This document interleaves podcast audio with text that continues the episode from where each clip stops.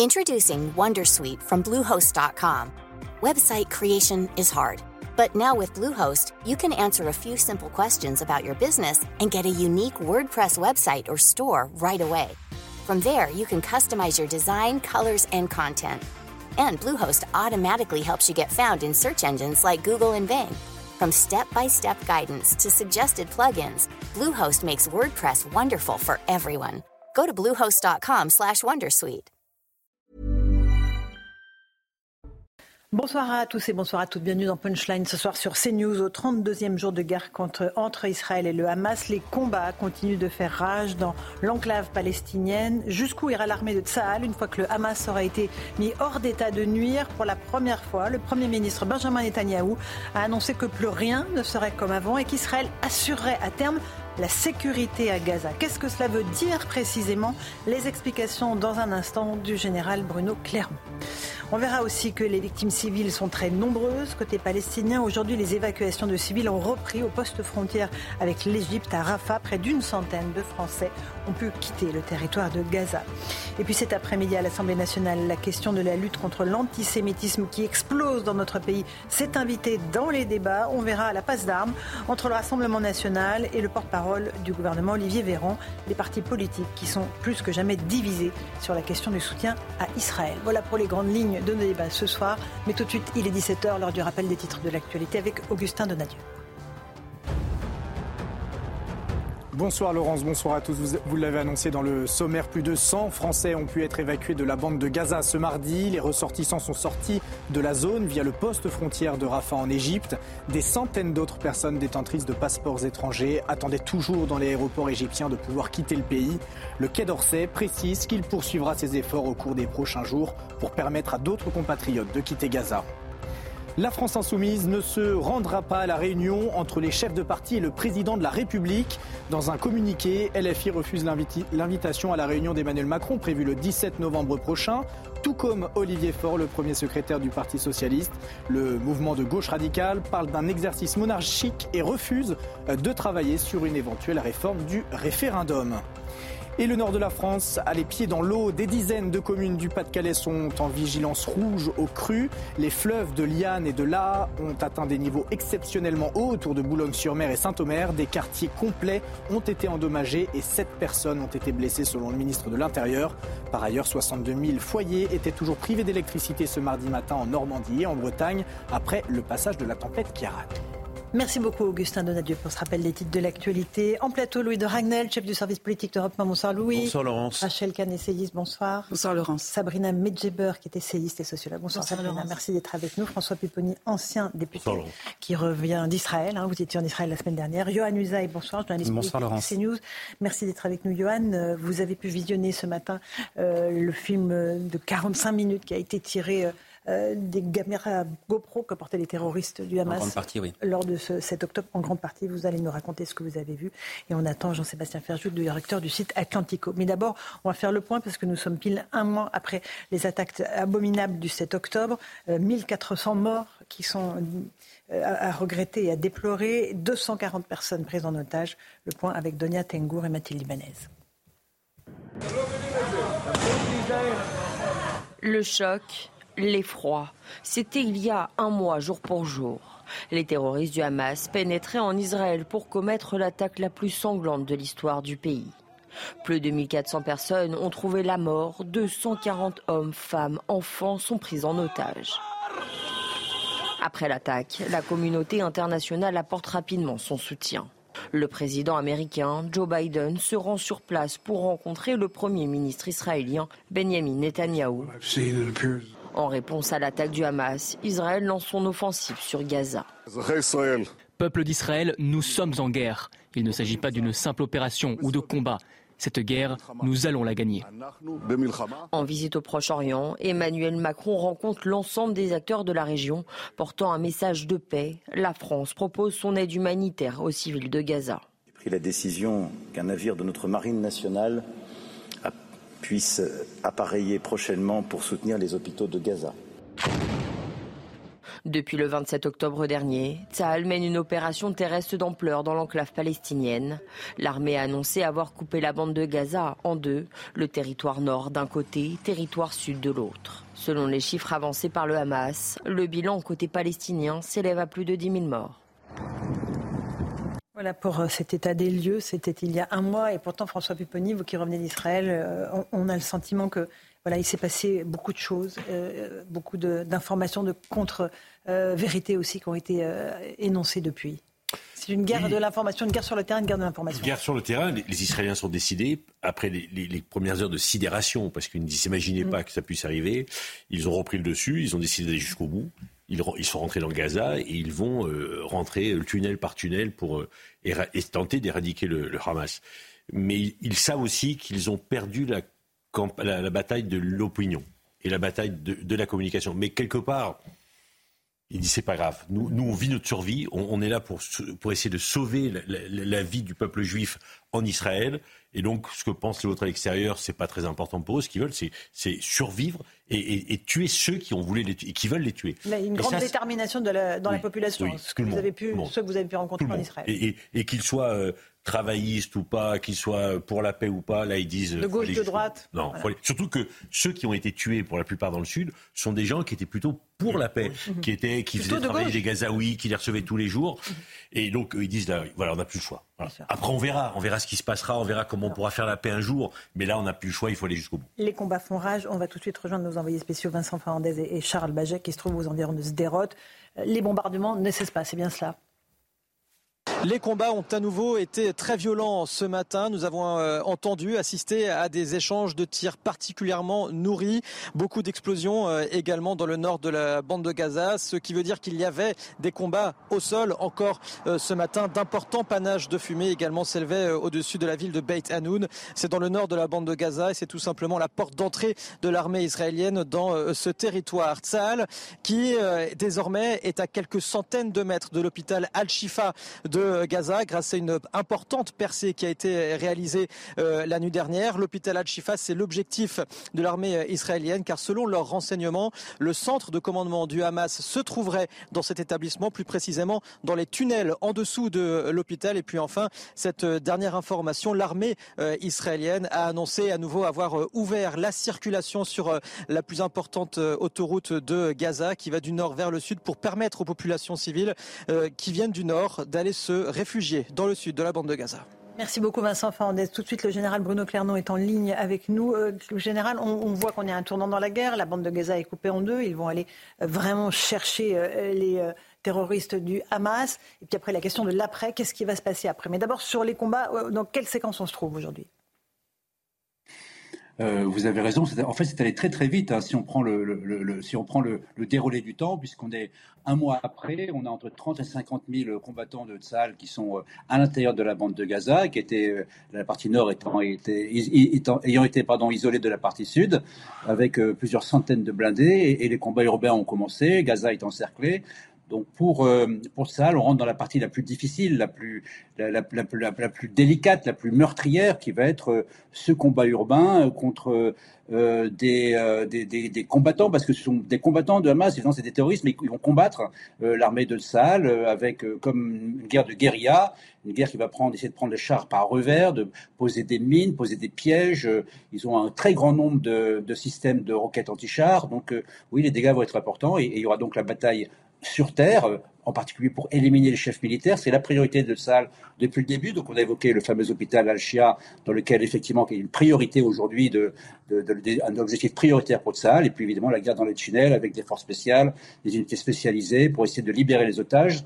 Sachant que dans la, sur le sujet de libérer les otages, on peut dire que pour l'instant, euh, un seul otage libéré par la force, c'est pas beaucoup. Donc je pense qu'il est vraiment important euh, qu'il puisse libérer des otages par la force à la fois pour soulager la population euh, euh, israélienne et puis pour finalement continuer à légitimer l'usage de cette force extrêmement brutale euh, parce que le Hamas impose la brutalité en prenant la population civile en otage en permanence. Bien sûr, on va évoquer la question des otages dans un instant. Encore une question générale. Clairement, euh, pour la première fois, Benjamin Netanyahou a dit qu'à terme, ce serait Israël qui assurerait la sécurité à Gaza. Qu'est-ce que ça peut bien vouloir dire concrètement? Que l'armée israélienne va se positionner durablement? Ou est-ce qu'une solution politique alternative sera proposée?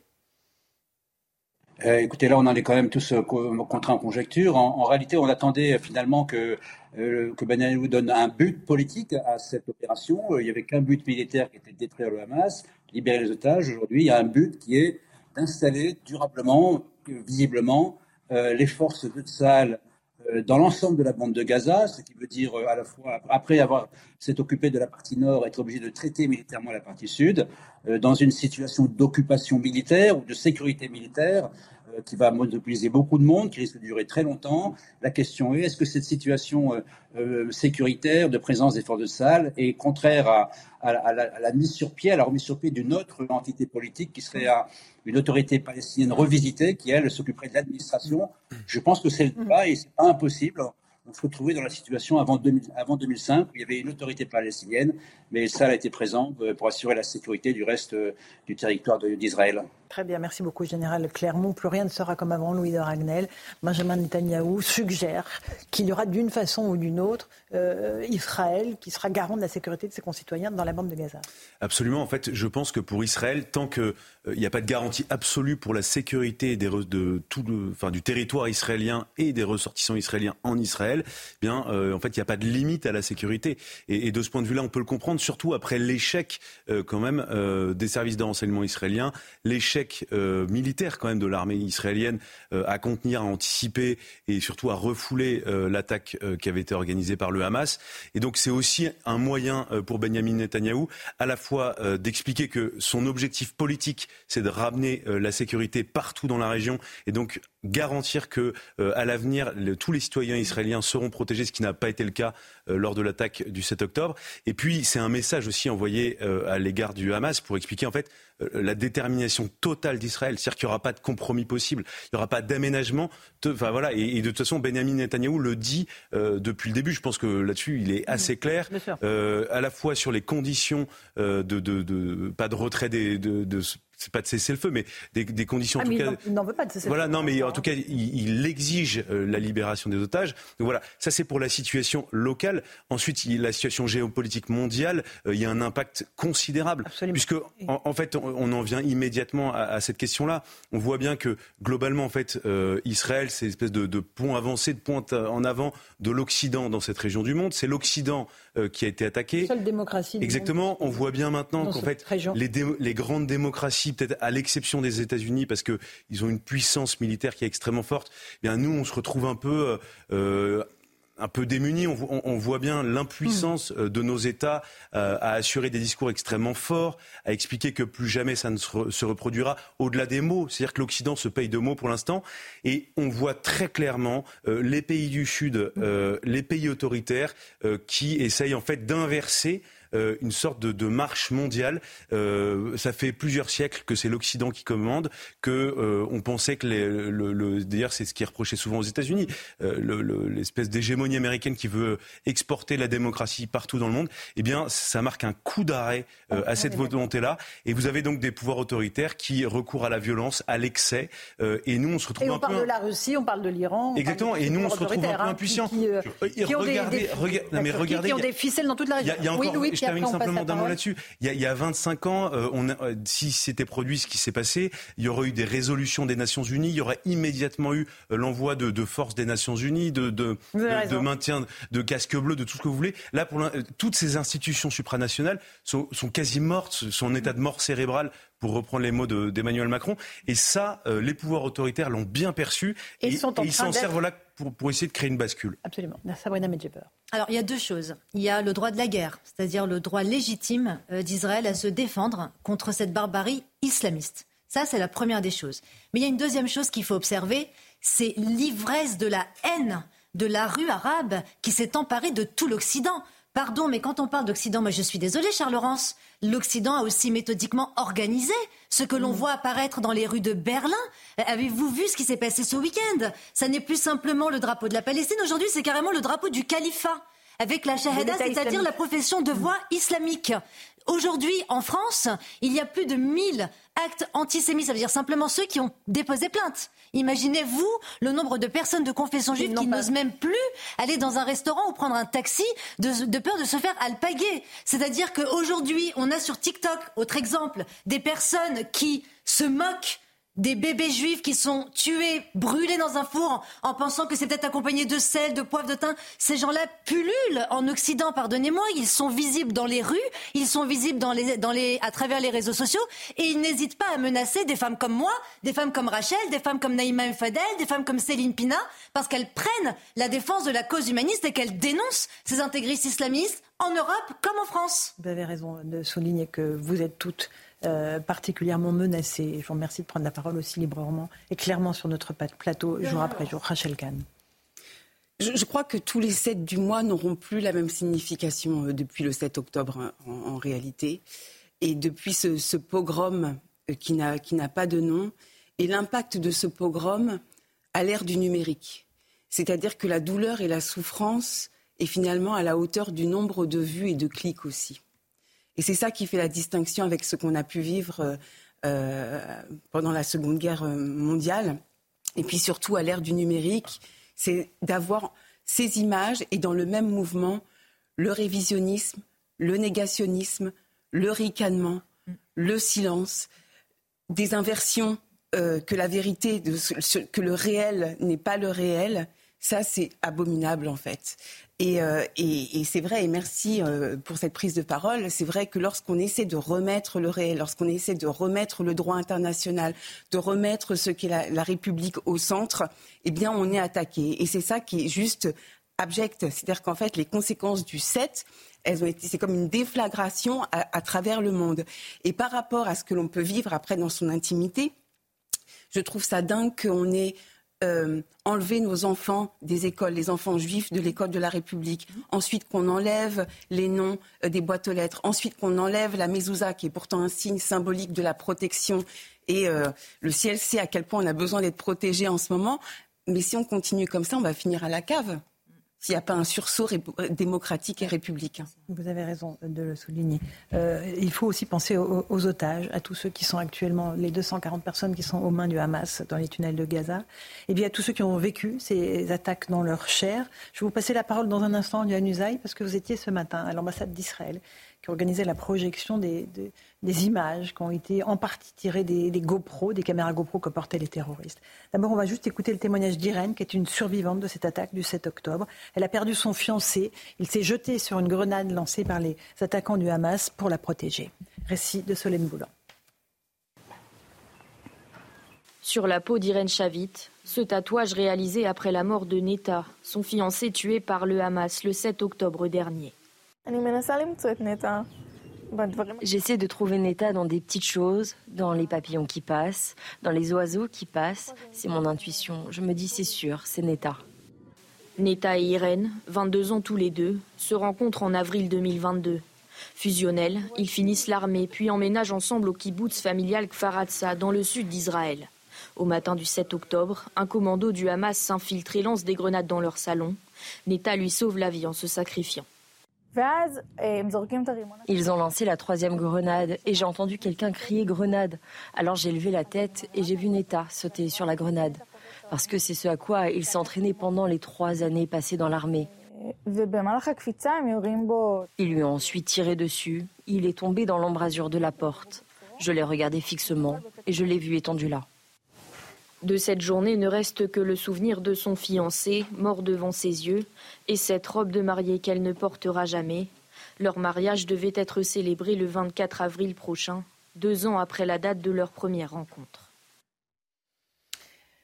Yohann Usaï, vous étiez donc ce matin à l'ambassade d'Israël. Qu'est-ce que vous avez vu sur ces images?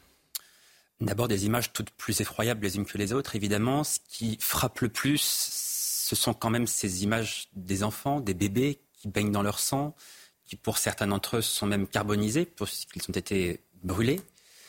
Euh, ce qui frappe, ce sont ces dizaines de corps enchevêtrés qui là aussi baignent dans, des mares de sang, avec autour des terroristes qui sont complètement exaltés, qui affichent un sourire qui montre qu'en réalité ils sont en train de vivre le plus beau jour de leur vie.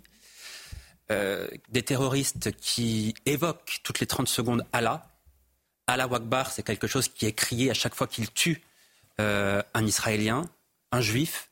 D'ailleurs, ils ne disent jamais j'ai tué un homme, j'ai tué une femme, ils disent j'ai tué un Juif. Au nom d'Allah, ce qui montre bien encore une fois, et je crois qu'il faut le répéter et le répéter toujours, qu'il ne s'agit pas d'un conflit de territoire. Dans le film, c'est extrêmement parlant. Mhm. Allah est invoqué à chaque seconde de ce film. Ce qui est frappant, évidemment, c'est de voir ces euh, terroristes qui se filment, qui sont obsédés par le fait de laisser une trace, qui disent toujours euh, aux autres terroristes n'oublie pas de filmer, filme bien, est-ce que tu as filmé, est-ce que tu as bien filmé cela, euh, etc. Ce qui est frappant également, c'est qu'il ne s'agit pas seulement de tuer des juifs. Il faut aller plus loin que ça, il faut les annihiler. on ne respecte même pas les cadavres. Les cadavres qui gisent au sol, ils sont piétinés piétinés par des dizaines de terroristes qui leur donnent des coups de pied, qui leur crachent au visage, par des terroristes qui essaient même de décapiter avec des pioches, et c'est ce qu'on voit dans le film, qui essaient de décapiter les cadavres qui se trouvent au sol. Euh, on a vu des images absolument abominables, très difficile de les décrire parce que véritablement ce qu'on a vu est, affreux. Au-delà de ce qu'on peut imaginer, euh, les terroristes sont véritablement entrés dans les maisons des habitants, notamment dans les kibbutz. Ils sont allés les chercher directement à l'intérieur. Euh, j'ai en tête euh, l'image de ce père de famille avec ses deux enfants qui essaie de les cacher, qui dans un abri de jardin se planque avec ses enfants. Les terroristes les repèrent, jettent une grenade dans l'abri de jardin. le père et ses deux enfants sortent d'onde de l'abri et le père est abattu sous les yeux de ses enfants. Et on sait aujourd'hui que ces deux enfants se trouvent pris en otage dans la bande de Gaza. Voilà en gros ce qu'on a vu. Tout cela pendant 45 minutes. Donc des scènes comme celle-ci, il y en a des dizaines et des dizaines. Ce sont des images de sang. Ce sont des images évidemment plus que bouleversante. Je ne sais pas s'il y a des mots pour définir vraiment ce qu'on a vu. C'est au-delà de la barbarie, mais la jouissance des terroristes qui se filment, qui prennent des selfies avec ces cadavres, qui remercient Allah, qui demandent aux personnes avant de les tuer, qui demandent aux juifs avant qu'ils ne soient tués, de dire Allah Akbar. Et c'est cela en permanence pendant 45 minutes. C'est ce sadisme, cette barbarie poussée à l'extrême qui vous resteront en mémoire, Johan. Et je sais que vous avez fait votre métier en allant visionner ces images. Euh, il y a des journalistes qui étaient avec euh, vous. Mmh. D'autres ont fait le choix de ne pas les regarder, hein, parce qu'il y en a qui veulent ne pas voir la réalité. Mais ce sont des images qui vont vous rester longtemps en mémoire. Évidemment, ce sont des images qu'on ne peut pas oublier, parce que j'espère ne jamais avoir à revisionner de, de telles images. C'est quelque chose quand même d'absolument inédit. Une, au-delà de la violence, au-delà de la barbarie. Encore une fois, ils n'ont pas seulement voulu tuer, ils ont voulu détruire ces personnes. La manière dont ils s'en prennent, et on le voit sur les vidéos, la manière dont ils s'en prennent, non pas aux personnes encore vivantes, mais aux cadavres, pour détruire ces cadavres. On a vu des images d'enfants, il n'en reste plus rien, des images de personnes carbonisées D'ailleurs, il y a encore beaucoup de corps qui ne sont pas identifiés. Vous parliez des otages il y a un instant. On ne sait pas précisément combien est-ce qu'il y a d'otages dans la bande de Gaza parce que les personnes portées disparues, on ne sait pas si elles font partie de ces corps, de ces restes humains, parfois presque rien, ou si elles sont véritablement dans la bande de Gaza. Un mois après, il y a encore des corps qui n'ont pas été identifiés parce qu'ils sont dans un tel état que, euh, pour l'instant, les techniques n'ont pas permis de le faire. Le récit de l'horreur, il y a une usaille. Euh, François Pivoni, vous étiez sur place. Oui, c'est on était à Sderot. Sderot, c'est à 3 km de Gaza et euh, on a 30 secondes lorsqu'il y a une alerte, il y a des alertes, 30 secondes pour rejoindre un, abri. Donc on nous a montré où était l'abri avant et ce qu'on a fait machinalement, on est rentré dans l'abri pour voir. Et l'abri était plein de sang. Et il était plein de sang et il y avait des impacts de balles. Et en fait, on nous a expliqué que pendant que les terroristes arrivaient, des roquettes arrivaient. Donc les Israéliens de Sderot se sont réfugiés dans les abris pour se protéger. Et en fait, ils sont venus les tuer dans l'abri. C'est-à-dire que tout avait été organisé, pensé. Et par rapport aux mutilations dont les, que les corps ont subies, ça c'est très recherché, parce que dans la, dans, la, dans la religion juive, un corps doit être enterré entier. Et donc le fait de démembrer les corps et de disperser les uns, c'est pour empêcher même les morts d'être enterrés en respectant leur religion. Donc tout était réfléchi, était pensé. Et quand on, on se dit, mais c'est pas possible, c'est de la barbarie à l'état pur. Enfin, c'est, enfin, il y a des témoignages qu'on a eus d'enfants qui ont été décapités avec des pelles. Enfin, voilà, c'est, et des gens heureux de le faire. Enfin, et, alors, on s'est tous posé la question, on a posé la question aux Israéliens de savoir si euh, ils étaient sous l'effet de la drogue, sous, sous, et mhm. pour la plupart, non. La seule haine du juif suffit. Oui, un dernier mot, Yohann, avant la pause, et je vous passerai la parole. Encore une fois, c'était au-delà de la joie, véritablement le sentiment qu'ils vivaient le plus beau jour de leur vie. Et, pour vous dire qu'ils sont dans une telle détestation des Juifs, euh, ils ont tué y compris les animaux de compagnie qui, se trouvaient là. Parce que ces animaux appartenaient à des juifs et donc qu'ils étaient considérés comme impurs en réalité. ça, va jusque-là, la, détestation du juif, encore une fois, au nom d'Allah. C'est important de le répéter. Absolument, une petite pause. On se retrouve dans un instant. Je vous passerai la parole, Johan. Votre récit est très fort, très important. C'est très important que vous ayez pu, euh, pour CNews, euh, visionner ces images de l'horreur. On continue à en parler dans Punchline dans un instant. À tout de suite. 17h30, on se retrouve en direct dans Punchline sur CNews. Tout de suite, le rappel des titres de l'actualité avec Augustin Donadieu. Augustin. Une cérémonie en hommage aux victimes et aux otages du Hamas se tient actuellement à Tel Aviv, en Israël. Des centaines d'Israéliens sont réunis, vêtus d'un t-shirt noir sur, lequel il est, inscrit 7 octobre. Ce soir, un concert dans l'auditorium de l'Orchestre Philharmonique d'Israël sera retransmis sur écran géant. À Paris, 240 personnes, ruban rouge sur la bouche et pancarte à la main, ont appelé place du Trocadéro à la libération des otages enlevés il y a un mois, jour pour jour. Une soixantaine de gendarmes ont mené plusieurs perquisitions dans le cadre de la disparition du petit Émile. Quatre mois après la disparition énigmatique de l'enfant dans le hameau du Haut-Vernay, les enquêteurs savent désormais qui était présent dans la zone ce jour-là. Ils s'intéressent dorénavant à ces personnes qui, pour certaines, n'habitent pas au Vernay. Aucune interpellation ni aucune garde à vue n'est en cours pour le moment. Et enfin, le prix Goncourt a été attribué à Jean-Baptiste Andrea pour son quatrième roman Veiller sur elle, une fresque métaphysique autour de la sculpture, une méditation sur la présence et l'absence. Cette distinction est une consécration pour l'iconoclaste, la maison d'édition de l'auteur, endeuillée par la disparition de sa fondatrice en mai dernier. Merci beaucoup Augustin Donadieu pour le rappel des titres de l'actualité. Euh, on continue à évoquer ce qui se passe euh, en Israël.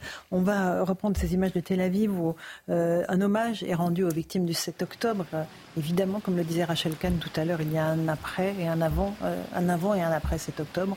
Plus jamais on ne pourra parler de cette date sans qu'elle évoque le 11 septembre ou, les attentats de Paris le 13 novembre 2015. Jean-Sébastien Ferjou, on a entendu le, témoignage très fort de, de Usaï il y a quelques instants, qui a visionné les images de ces attentats, de ces euh, massacres commis par les terroristes euh, du, Hamas. C'est important. On, est obligé de montrer ces images pour prouver que ça a existé. et on est un mois seulement après la commission des actes. Oui, mais c'est vrai qu'on a fait face à quelque chose euh, d'assez euh, estomacant, je ne sais pas quel mot exact, mais c'est cette espèce de négationnisme en direct qui s'est mis en place instantanément instantanément, avec en plus une espèce de paradoxe absolu de gens qui se sont filmés avec des GoPros, qui l'ont diffusé sur les réseaux sociaux, et les autres niant instantanément les faits, ou alors cherchant à aller chipoter parce que est-ce qu'il y avait tant de bébés ou tant de bébés, qu'est-ce que ça change finalement que le chiffre exact soit 40, 28 ou même un seul, ou de toute façon même qu'il n'y ait pas eu de bébés euh, décapités, les avoir tués, personne ne doute qu'il y a eu des horreurs qui se sont passées euh, le 7 mhm. octobre. Et Rachel Kahn parlait tout à l'heure de l'impact décuplé par les réseaux sociaux, et je pense pense que oui, il y a quelque chose de très spécifique qui est aussi l'impact sur la santé mentale et notre santé mentale à tous, ce qui dépasse l'impact politique stricto sensu, parce que nous sommes dans une réalité émotionnelle il faut aussi savoir résister aux enfermements émotionnels et ne pas être chacun pris au piège d'une identité ou de l'identité à laquelle on se réfère pour regarder la situation dans son ensemble, même si évidemment ces horreurs-là sont enfin, incommensurable. Et François Pupponi disait tout à l'heure que la, société israélienne est très unie dans l'objectif de détruire le Hamas.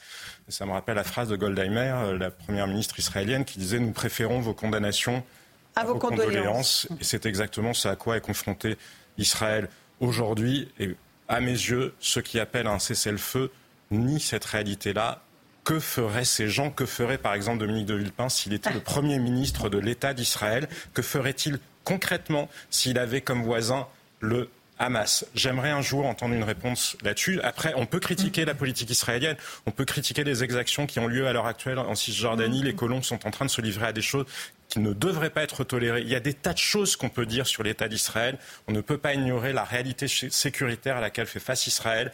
Et nous ne sommes pas dans un conflit 1967. Vous savez, les gens qui disent oui, si Israël n'occupait mm. pas ou si Israël ne faisait pas ci ou pas ça. Non, nous sommes dans une interprétation. 1948, c'est l'existence même d'Israël qui, qui a remis en question. pas ce que fait ou ne fait pas Israël, même si on peut. oui, exactement. Mm. Et ça, malheureusement, il y a beaucoup de responsables politiques occidentaux qui n'arrivent pas à l'assumer. Absolument. On va, on va, garder cette image à l'écran. On va juste écouter Dominique de Villepin, puisque vous le citez, euh, ancien Premier ministre français qui, qui se cramponne à, la vision, euh, effectivement, de la France, de cette solution à deux États, et, qui n'arrive pas, à, à, mon sens, à, à prendre la mesure de ce qui s'est passé. On garde bien l'image à l'écran et on écoute Dominique de Villepin. Nous sommes essentiellement aujourd'hui, de la part du gouvernement Netanyahou, dans une politique de vengeance. Israël a droit à sa légitime défense. Mais une légitime défense, ce n'est pas un droit indiscriminé à tuer des populations civiles. Et là, on est dans, dans, la riposte indiscriminée. Mais, vous le voyez bien, quand, quand, on cible une ambulance, on peut toujours imaginer que dans une des ambulances, il y avait euh, un, un terroriste ou pas. Mais le résultat, c'est qu'il y a des enfants, des femmes qui meurent. Et ce résultat, il est vu par la communauté internationale tout entière. Et, qu'est-ce qui se passe Et qu'est-ce qui se passe C'est que dans ce contexte, chaque enfant, chaque femme tuée, ce sont plus de terroristes. Donc l'objectif d'Israël, ce qu'il atteint, c'est exactement l'inverse de ce qu'il souhaite. Qui veut réagir Parce que je crois que tout le monde. Alors, Jean-Sébastien, rapidement, faites tous rapidement. Après les accords d'Oslo, c'est là où il y a eu les campagnes d'attentats suicides en Israël. Le Hamas n'a jamais voulu justement de ces accords-là avec Israël parce qu'il ne veut pas d'une solution à deux États. Le Hamas veut détruire Israël. Ça a été la même chose après les accords de tabac en 2001. Donc non, encore une fois, c'est ce que je vous disais. Il est dans une interprétation 1967. Il y a des terroristes parce qu'Israël fait ci ou ça. Je vous dis pas que si on raisonne sur des individus, ça ne peut pas être vrai. Mais globalement, c'est faux si on raisonne sur le leader de Gaza. Et on a beaucoup souligné euh, sur les réseaux sociaux ces liens avec le Qatar aussi, Louis de Ragnel. Absolument, bon, des liens euh, compliqués parce que c'est aussi le Qatar euh, qui joue le, rôle de négociateur en chef pour la libération et de négociateur principal, hein, mhm. pas se leurrer, pour la libération des otages.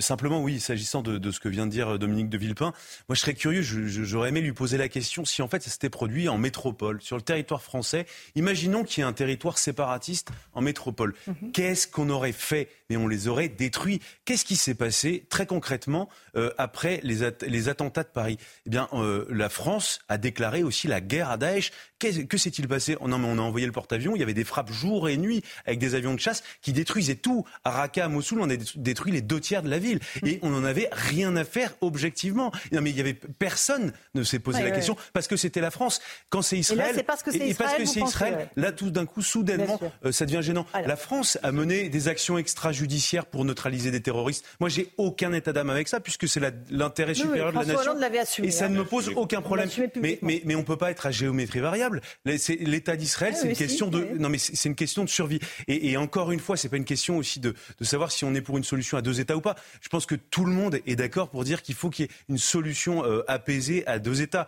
euh, mais, mais, jamais avec le Hamas, jamais avec des terroristes. Et avec 240 otages dans leurs mains, à Rachel Kahn, sur ce que on vient. Non, mais c'est vrai que euh, pour les fervents défenseurs du droit international, je n'ai jamais entendu personne rappeler la résolution 181 euh, sur le fait que le peuple juif mérite d'avoir un État. Donc c'est assez étonnant. Euh, et puis après, effectivement, sur la légitime défense, cette, cette, manière en fait de parler avec condescendance aussi, parce que tout à l'heure on a parlé des otages, on a parlé de ces personnes, on a eu le témoignage, de, le témoignage bouleversant de cette jeune femme qui, allait se marier, qui a été sauvée par son, fiancé. Et, là, en face, on a euh, un ancien diplomate euh, qui, n'est pas du tout en phase avec la, réalité israélienne et effectivement cette, cette, cette volonté de vivre tout simplement. Bien sûr. Euh, alors, Il y a juste un truc sur l'ambulance. Quand Dominique de Villepin parle de l'ambulance, quand on vient d'apprendre quand même que le quartier général du Hamas en ce moment euh, se situe sous, un, hôpital, à Gaza, euh, je, trouve qu'il faudrait aussi hein, ouvrir un petit peu les yeux. je voudrais juste dire Sabrina, vous aurez tous la parole. Euh, Dominique de Villepin fait le jeu de tous ces islamistes à travers cette inversion de valeur absolument cynique voilà, et vomitive. Je m'explique. moi, en tant que Française d'origine algérienne, j'ai absolument honte. Honte de tous ces Français de culture musulmane qui ne s'expriment pas en soutien au peuple juif, et qui conteste la légitimité de l'État d'Israël. L'État d'Israël n'a pas du tout à être questionné là en l'espèce. Il s'agit d'une riposte face à ces barbares islamistes.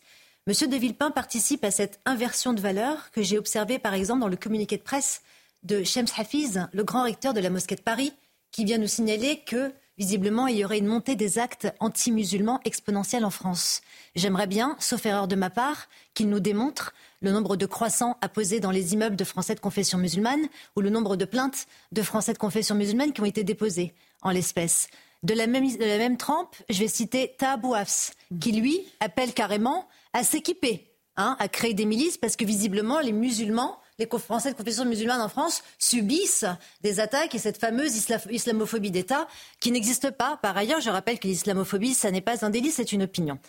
Ensuite, je voudrais dire que euh, M. de Villepin, enfin, je ne sais pas s'il essaye de se racheter une conduite ou s'il essaye de parce que je, voudrais, je vais terminer là-dessus, il joue sur le feu. En fait, il souffle sur les braises parce qu'il sait très bien, il sait très bien que dans notre pays, il y a des Français qui manifestent, qui ululent à la Akbar, qui manifestent contre, non pas simplement la cause palestinienne, parce que la cause palestinienne, je rappelle que... Pas pour, euh, la cause non mais Exactement, euh, il devrait s'en préoccuper parce qu'il y a un camp, je rappelle, en Syrie de réfugiés palestiniens, visiblement ça ne les préoccupe pas. Les musulmans qui sont massacrés en Chine, les Ouïghours, visiblement ça ne les concerne pas. Les Rohingyas en Birmanie, visiblement ça ne les concerne pas. Donc tout ce monde arabe, mhm. qui est largement hypocrite pour ne pas dénoncer le, la barbarie islamiste du Hamas, elle ferait bien de se taire, vraiment. Alors, on apprend, Yann Usaï, que Gérard Larcher et Miel Braun-Pivet, président et du Sénat et de l'Assemblée nationale, appellent à une marche contre l'antisémitisme ce dimanche à Paris. C'est la première initiative euh, de ce type qui est euh, engagée, c'est cela Oui, il aura fallu attendre un mois quand même, c'est long, un mois, compte tenu de ce que vivent nos compatriotes juifs en France, qui sont pour beaucoup terrorisés terrorisés par ce qui se passe évidemment en Israël, mais qui ont peur également dans notre pays parce qu'ils sont menacés. Euh, plus de 1000 actes antisémites en un, mois seulement, c'est le double d'une année classique, entre guillemets. Est-ce que vous vous rendez compte? Mhm. euh, C'est-à-dire que c'est 24 fois plus en réalité. Les actes antisémites ont été multipliés en un mois par 24. C'est ça la réalité que vivent nos compatriotes juifs qui ne se sentent pas en sécurité en France et qui se sentent aussi en partie abandonnés par la classe politique qui n'a quand même pas beaucoup réagi. Gérald Darmanin l'a fait, il a plutôt été à la hauteur à ce niveau-là, mais c'est vrai qu'il était temps que ce genre d'initiative arrive et il faut souhaiter qu'il y ait dans la rue dimanche prochain pas seulement des Français de confession juive, mais des Français de tout horizon. Des Français tout court, en fait. Absolument. Euh, des, Français de tous horizons pour qu'effectivement euh, nos compatriotes juifs se sentent soutenus, ils en ont bien besoin. Bien sûr. François Pupponi. Non, c'est pour Dominique de Villepin, moi, c'est surréaliste parce que la vraie question, moi, je pose à tous ceux qui, ont les propos comme les siens, c'est de dire est-ce que l'État d'Israël a le droit d'exister? C'est ça. Oui ou non Parce que quand on dit Free Palestine, on en arrive là. Et quand, quand, certains, comme la France disent c'est une guerre coloniale. C'est-à-dire qu'il y a un pays qui colonialise euh, la Palestine et qu'il faut mettre dehors. Voilà. Donc il nie la réalité du droit d'Israël à exister. Et quand on dit ben, on n'a pas le droit de se défendre parce que quand même euh, on crée des terroristes, ben, oui effectivement, la France n'a eu, les États-Unis n'ont aucun scrupule après le 11 septembre à se défendre. Et on sait dans les, quelles conditions la France s'est défendue après les attentats. Et là Israël on dit ah non mais non eux ils peuvent pas parce que vous comprenez ils créent des terroristes. Bon. Donc c'est et effectivement sur la manifestation de dimanche tant mieux il faut la faire elle arrive un peu tardivement. Parce que euh, mille actes antisémites dans notre pays, et moi, pour fréquenter quotidiennement la communauté juive à Sarcelles, euh, ils ne croient plus à la France. Mmh. ils ne croient plus à la France. Ils ne croient plus à la France. moi, je, suis catastrophé quand, mmh. quand, je les vois tous les jours, on discute tous les. Ils, ils, y croient plus. Ils disent c'est plus pour nous. On n'y a plus notre place. Voilà. Et c'est terrible d'entendre des compatriotes, des Français de confession juive dire on ne croit plus à notre pays. Et ils le disent. Euh, ils, disent on va, on va partir. De toute façon, ils savent pas où, mais on va partir. Certains en Israël, d'autres, partiront à l'étranger, mais ils n'y croient plus, et c'est terrible pour la France. Alors, moi, je, m'interroge beaucoup quand même, Dominique de Villepin, on, vient de l'entendre. Comment est-ce qu'on peut avoir une vision aussi tronquée de la réalité? Tous ces, tous ces, toutes ces personnes, personnalités politiques qui demandent un cessez-le-feu, oublient d'abord de réclamer aussi un cessez-le-feu venant du Hamas, parce qu'ils ne disent jamais dans aucune interview, ils ne disent jamais que des centaines de roquettes s'abattent chaque jour sur Israël et que s'il n'y avait pas le dôme de fer, il y aurait tous les jours des centaines de morts. Le Hamas n'a pas cessé le feu, pardon. Ils ne le disent jamais. Ils ont tous une vision tronquée de la réalité. Qu'elle est fiée cette vision tronquée, ça ne surprend plus personne. Mais qu'un ancien Premier ministre omette de le dire, ça me paraît problématique. Vous avez parlé de ces liens avec le Qatar oui, oui, on a le droit de s'interroger. Et Johan, moi je pense que, s'agissant de Dominique de Villepin, euh, objectivement, on n'est pas amis, hein, mais je pense qu'il n'y a, a, pas une mauvaise intention. J'étais le premier à critiquer très fortement ce qu'il a dit. Je pense que son logiciel s'est arrêté dans un monde où il y avait encore le multilatéralisme, où il y avait encore ah, la force à la tribune de, de la voix des États.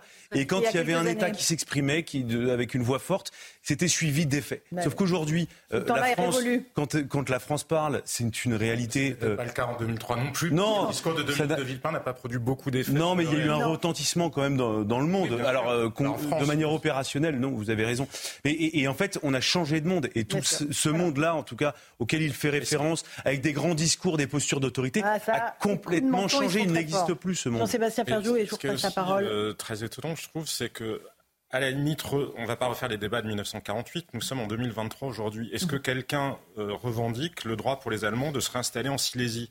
Est-ce que quelqu'un le revendique le droit pour les Allemands de se réinstaller à Königsberg? La guerre qui a été perdue en 1945, les Allemands ont acté qu'ils l'avaient perdu. Et donc tous les Allemands qui vivaient dans ce qui est aujourd'hui la Tchécoslovaquie, enfin ou la République tchèque, dans ce qui vivait dans ce qui est aujourd'hui la Pologne, ne réclament pas leur propriété, n'ont pas été maintenus dans des camps à qui on a parce qu'il faut quand même voir le cynisme avec lequel les Palestiniens ont été instrumentalisés par le monde arabe.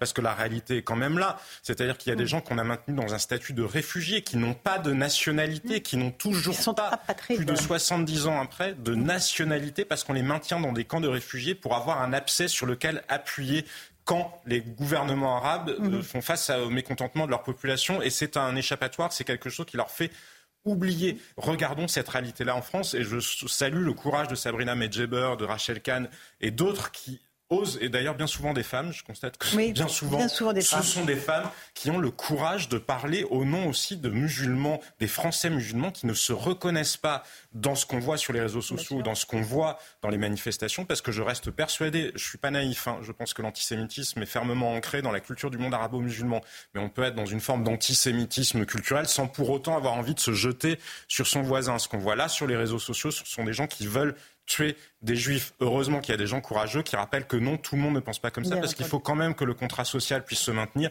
Et il est absolument impératif vis-à-vis des Français juifs que cette idée-là, que j'ai entendue moi aussi, auprès malheureusement de beaucoup mmh. d'amis juifs, ceux qui disent je veux partir, la France n'est plus pour eux. Non, c'est tragique, évidemment, que la France, comme l'Europe, doivent continuer à être un État où peuvent résider aussi bien des juifs que des musulmans. On parlait de l'Allemagne tout à l'heure. Un dernier mot, Sabrina, peut-être? Je voudrais dire à Jean-Sébastien que hum, vous voyez ce qui s'est passé en Israël c'est-à-dire attaquer l'humanité. Ça commence par les juifs et nous serons les prochains. C'est une vision eschatologique de tout. Et ça se passe contre les musulmans exact, Absolument, absolument.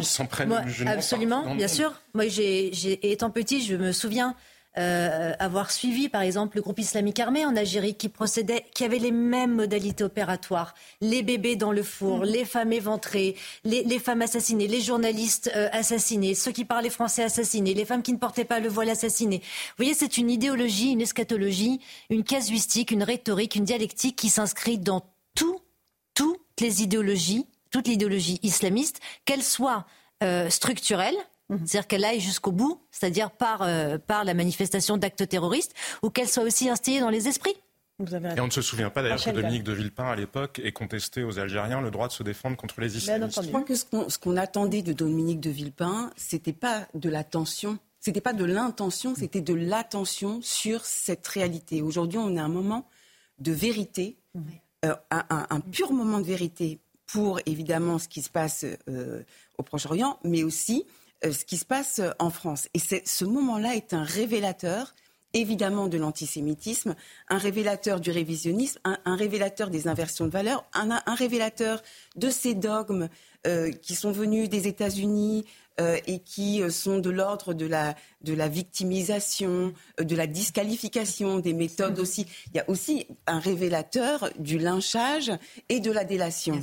très, très important. Et alors juste pour finir, c'est un révélateur aussi à quel point notre fraternité est fragile et à quel point on a envie de faire taire cette fraternité. Donc je salue malgré tout euh, l'initiative qui aura lieu dimanche. Dimanche, cette marche contre l'antisémitisme. J'aimerais qu'on garde les deux minutes qui nous restent euh, pour parler d'une autre cause qui me semble extrêmement importante, c'est la lutte contre le harcèlement scolaire, parce que chaque jour, il y a des enfants euh, qui se suicident ou qui sont maltraités dans le cadre de leurs activités scolaires ou extrascolaires, c'est-à-dire à la maison. Aujourd'hui, Brigitte Macron et Gabriel Attal sont rendus dans un lycée du 13e avec des témoignages extrêmement forts. récit de Maxime Lavandier.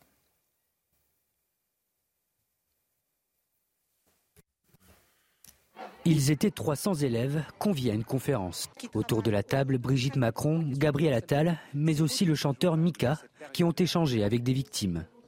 Je suis tombée dans un guet-apens en fait avec euh, les élèves qui me harcelaient au sein du collège. Donc il m'attendait avec deux bidons d'essence et il m'a renversé entièrement sur moi un bidon d'essence.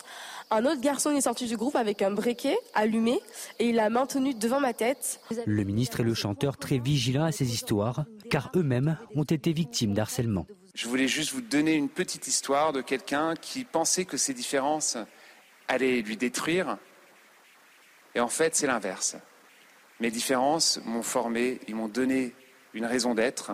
Quelques heures d'échange deux jours avant la journée nationale de lutte contre le harcèlement scolaire, où un questionnaire sera lancé pour les élèves du CE2 à la terminale.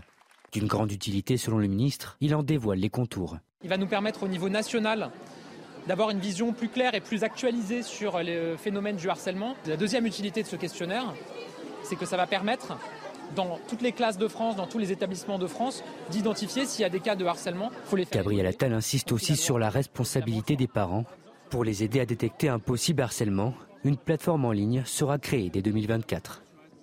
On parlait du lynchage, de la désinformation sur les réseaux sociaux. Là aussi, nos enfants, Rachel Kahn, sont vraiment livrés à, des harceleurs, à, des lyncheurs. Oui, alors je, trouve que justement le fait de pouvoir libérer la parole sur ce qu'est le harcèlement est d'une extrême euh, importance. Évidemment qu'il faut de l'éducation et notamment de l'éducation à la citoyenneté, mais le harcèlement, c'est justement être au fond du tunnel avec ces humiliations, euh, ces, disqualifications, euh, le fait, en, fait, justement, que votre existence soignée, soignée. Mhm. et c'est précisément ça. Et je trouve qu'effectivement que la parole se libère, parce qu'en fait, les témoignages.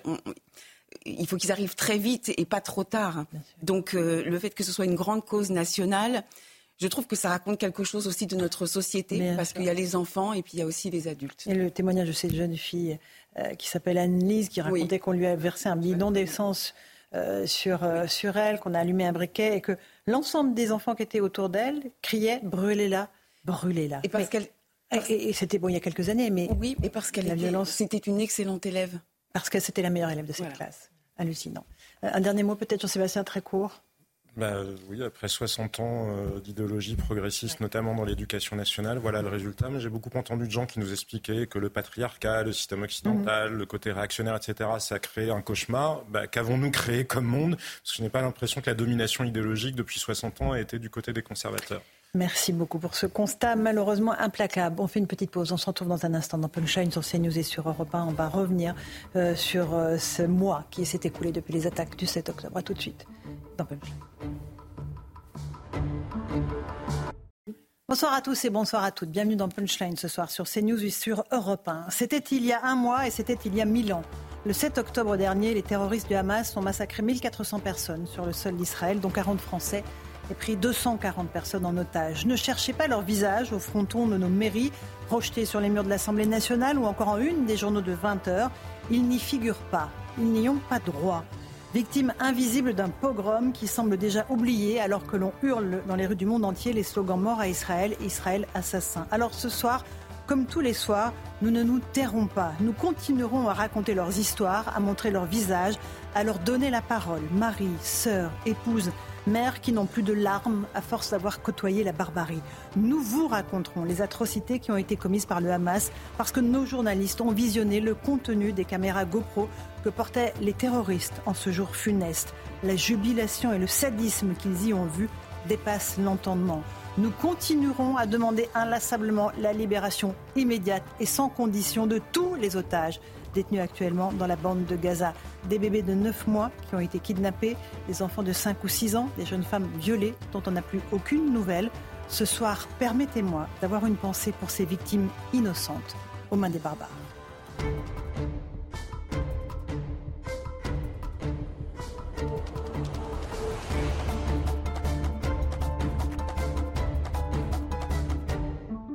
Il est 18h, bienvenue si vous nous rejoignez à l'instant sur Europe 1 et sur CNews. D'abord le rappel des titres de l'actualité. La présidente de l'Assemblée nationale, Yael Braun-Pivet, et le président du Sénat, Gérard Larcher, appellent à un rassemblement contre l'antisémitisme à Paris dimanche prochain. Une mobilisation en valeur de symbole alors que en France, près de 1000 actes antisémites ont été enregistrés depuis le début du conflit, deux fois plus que sur toute l'année 2022. Après le Parti socialiste, la France insoumise indique à son tour qu'elle ne se rendra pas à la réunion entre les chefs de parti et le président de la République prévue le 17 novembre prochain. Dans un communiqué, LFI refuse l'invitation d'Emmanuel Macron, tout comme Olivier Faure, le premier secrétaire du Parti socialiste. Une soixantaine de gendarmes ont mené aujourd'hui plusieurs perquisitions dans le cadre de la disparition du petit Émile, quatre mois après cette disparition énigmatique du petit garçon de deux ans et demi dans le hameau du Haut-Vernel, les enquêteurs savent désormais qui était présent dans la zone ce jour-là. Ils s'intéressent à ces personnes qui, pour certaines, n'habitaient pas sur place. Aucune interpellation ni aucune garde à vue n'est en cours pour l'instant. Le nord de la France a toujours les pieds dans l'eau. Des dizaines de communes du Pas-de-Calais sont en vigilance rouge au cru. Les, fleuves de Liane et de La euh, ont atteint des niveaux exceptionnellement hauts autour de Boulogne-sur-Mer et Saint-Omer. Enfin, le prix Goncourt a été attribué à Jean-Baptiste Andrea pour son quatrième roman, Veiller sur elle, une fresque mécatasphysique autour de la sculpture, une méditation sur la présence et l'absence. Cette distinction est une consécration pour l'iconoclaste, la maison d'édition de l'auteur, endeuillée par la disparition de sa fondatrice en mai dernier. Voilà, il est 18h02 Bienvenue sur Europe 1 et sur CNews. Euh, nous sommes dans Punchline avec euh, nos invités. Nous sommes avec Louis de Ragnel, chef du service politique d'Europe 1. Bonsoir Louis. Bonsoir Laurent. Rachel Kahn, essayiste. Bonsoir. Bonsoir Laurent. Sabrina Medjeber, qui est euh, essayiste et sociologue. Euh, nous sommes avec Jean-Sébastien Ferjou, directeur du site Atlantico.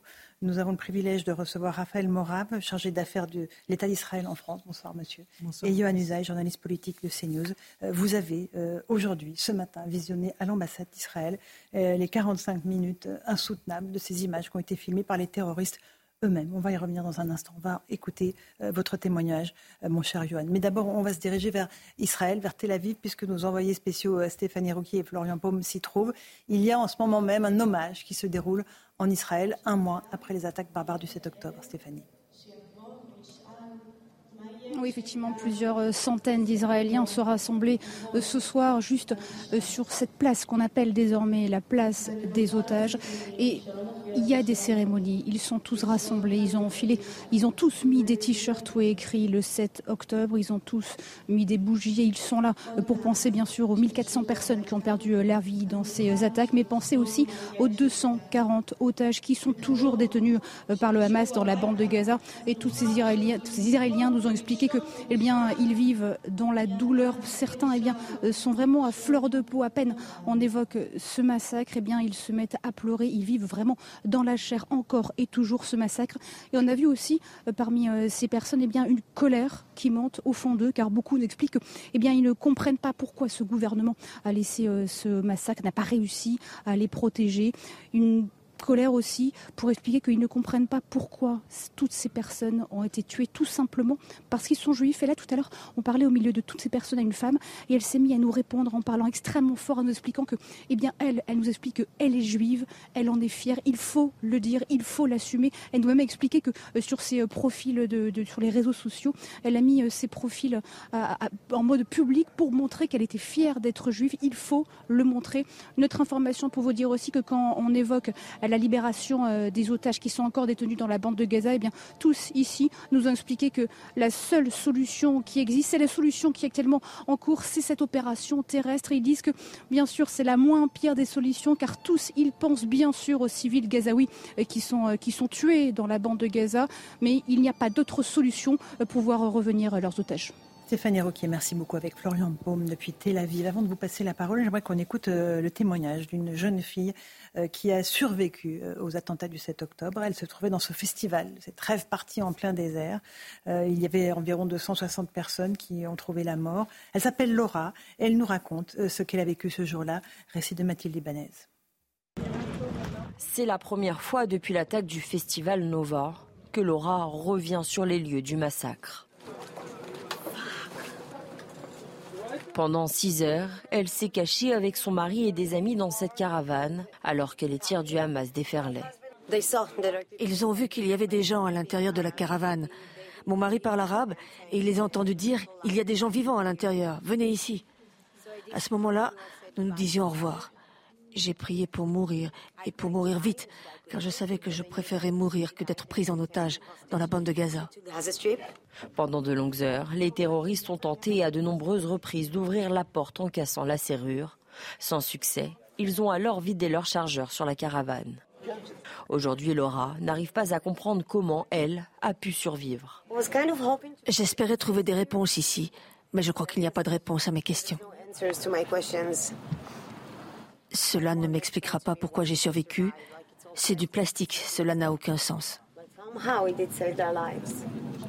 Laura et son mari sont aujourd'hui physiquement indemnes, mais d'autres festivaliers n'ont pas eu la même chance.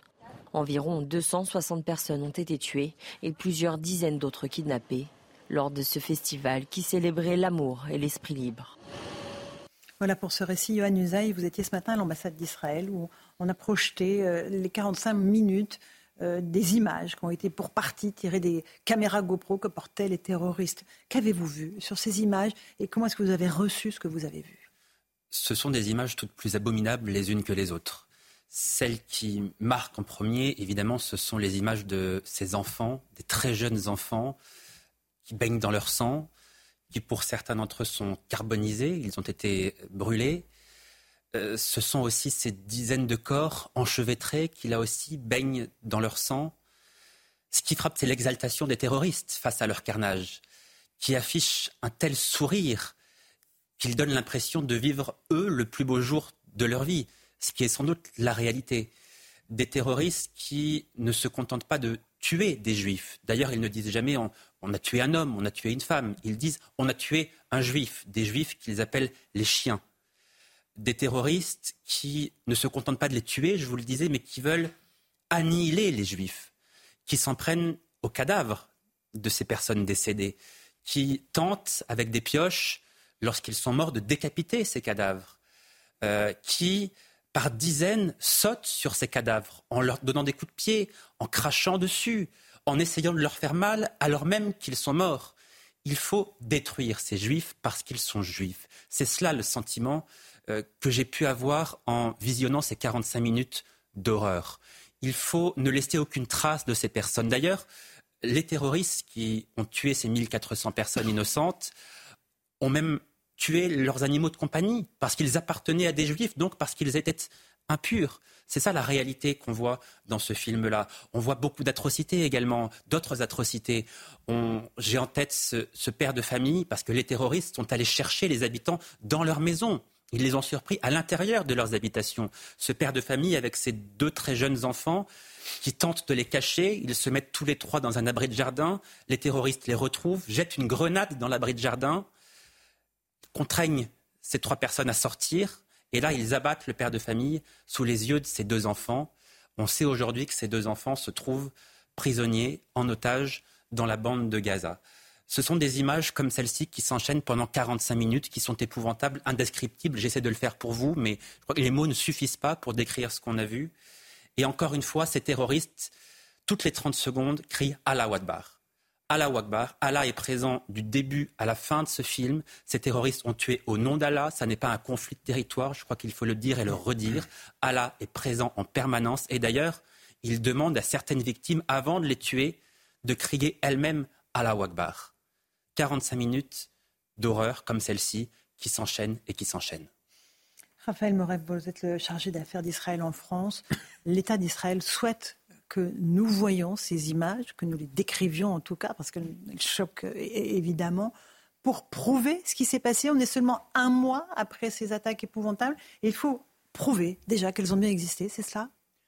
C'est pas que prouver. Euh, S'il y en a qui mettent en, doute, euh, oui, il y en a qui mettent en doute, malheureusement, qui disent que c'est du fake news. Euh, mais c'est surtout pour témoigner et pour, euh, pour la mémoire. C'est comme la Shoah. On, on continue jusqu'aujourd'hui de, de, faire montrer les horreurs de la Shoah, parce qu'ainsi on se souvient, ça ne suffit pas de, seulement de raconter, même si en racontant, nous pouvons voir des choses dans notre propre imagination. Mais sans doute quand il y a des images euh, euh, concrète, euh, mhm. c'est beaucoup mieux ancré dans, notre mémoire et ça a beaucoup plus de crédibilité. C'est une guerre de l'information qui se déroule aussi, Raphaël Morat, pour votre pays. C'est aussi, mais je dirais pas dans ce cas-là. Ici, dans ce cas-là, c'est beaucoup au-delà de cela. C'est vraiment c'est pour la mémoire de toutes ces victimes et pour, euh, pour, témoigner de, de, ce qui s'est passé, pour, pour, pour qu'on puisse comprendre l'ampleur de, de, cette, de, cette, de, cette, de, ces actes effroyables qu'on n'a jamais vus depuis la, la, la, Shoah. Mhm. Voilà. Rachel Kahn, il y aura un avant et un après 7 octobre, à tout jamais. À tout jamais. Le 7 octobre, euh, pour moi, c'est une forme de basculement du monde. En tout cas, c'est un, un basculement vers l'immonde, euh, vers l'intolérable. Euh, et c'est vrai que merci, Johan, d'avoir visualisé et de partager avec nous cette, cette, horreur. Et hum, c'est très particulier parce que depuis le 7 octobre, à l'ère des réseaux sociaux, finalement, ces pogroms ont été multipliés par le nombre de vues, par le nombre de clics, ce qui rajoute euh, de la douleur à la douleur, à la peine. Et surtout, dans le même mouvement, lorsqu'il y a euh, des gens qui remettent en question ça, lorsqu'on va à Place de la République et qu'on voit la photo d'un bébé, de celui qui a neuf mois, et qu'on voit qu'il a été dessiné sur son visage la moustache d'Hitler, c'est-à-dire que c'est l'infâme, en fait. C'est l'infâme au-delà de, du réel. Euh, et puis, lorsque d'autres font l'apologie ou n'arrivent même pas à citer le mot euh, terrorisme, nos élus de la, République qui n'arrivent pas à le faire, tout est bouleversé. Mais par, contre, ce que je tenais à dire, c'est qu'on a quand même une France, même si on sent que notre fraternité est fragile, qui reste debout avec beaucoup de messages de soutien. Et je voudrais saluer quand même cette France-là. Vous avez raison. On fait une toute petite pause. On se retrouve dans un instant dans Punchline sur CNews et sur Europe 1. On va parler de cette marche contre l'antisémitisme qui sera organisée dimanche à Paris à l'appel de Yael Braun-Pivet, présidente de l'Assemblée nationale, Gérard Larcher, le président du Sénat. A tout de suite. 18h16, on se retrouve en direct dans Punchline sur CNews et sur Europe 1. Une grande marche contre l'antisémitisme sera organisée dimanche à Paris à l'appel donc de Gérard Larcher, Yael Braun-Pivet. Euh, Raphaël Morat, vous êtes le chargé d'affaires d'Israël en France. C'est important que les forces républicaines appellent à cette grande marche et invitent tous les Français à y participer. Je pense bien, oui. Je pense que c'est l'expression des, valeurs euh, républicaines de, s'opposer à, à, ces actes. Ça représente justement le contraire de toutes ces valeurs.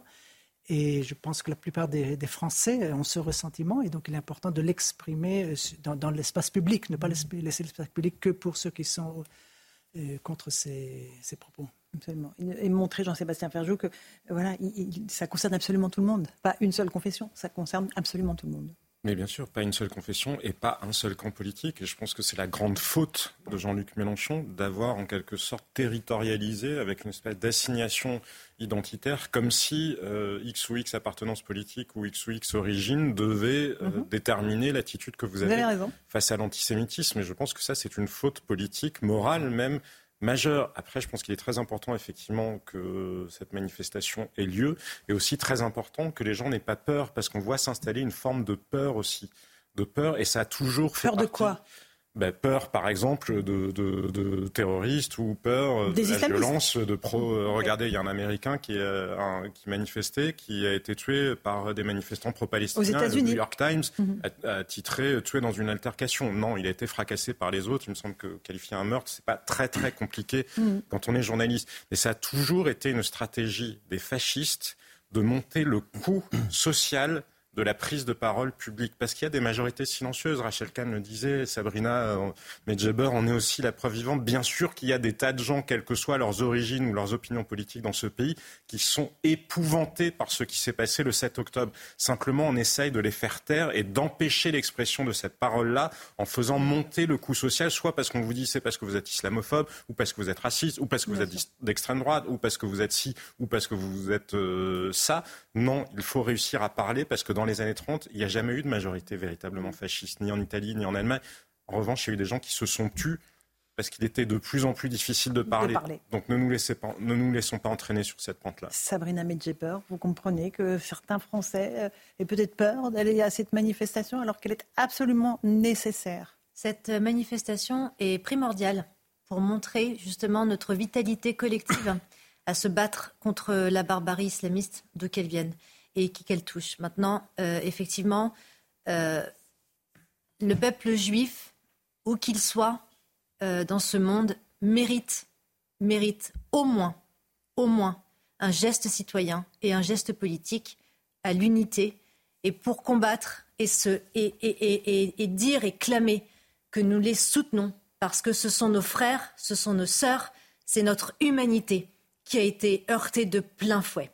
Ça, c'est la première des choses. Donc, c'est absolument crucial que nous levions, que nous marchions, que nous soyons main dans la main pour dénoncer et soutenir tous les Français ici de confession juive qui ont peur de prendre un taxi, qui ont peur de se faire livrer à manger, qui ont peur d'aller au travail, qui ont peur d'emmener leurs enfants. Moi, vous savez, Laurence, les messages, je les reçois par dizaines, dizaines de personnes qui me disent merci pour ce que vous dites, mais vous savez, aujourd'hui, on est tellement désemparés, on est tellement apeurés que nous songeons à quitter la France. Il y a un article du Figaro même qui précise que Lévi Pinson, le rabbin de Corse reçoit d'innombrables euh, euh, messages et mails parce que justement des Français ne se sentent plus en sécurité en métropole. Ils veulent fuir euh, justement la métropole. Il n'y a aucun acte d'antisémitisme. Exactement, et on a vu toute la, si vous voulez, tout ce que ça a suscité mm. lors des émeutes et la façon dont, les Corses se sont emparés de cette question. Maintenant, la, la, question de la manifestation, elle est aussi malheureusement sous l'épée de Damoclès,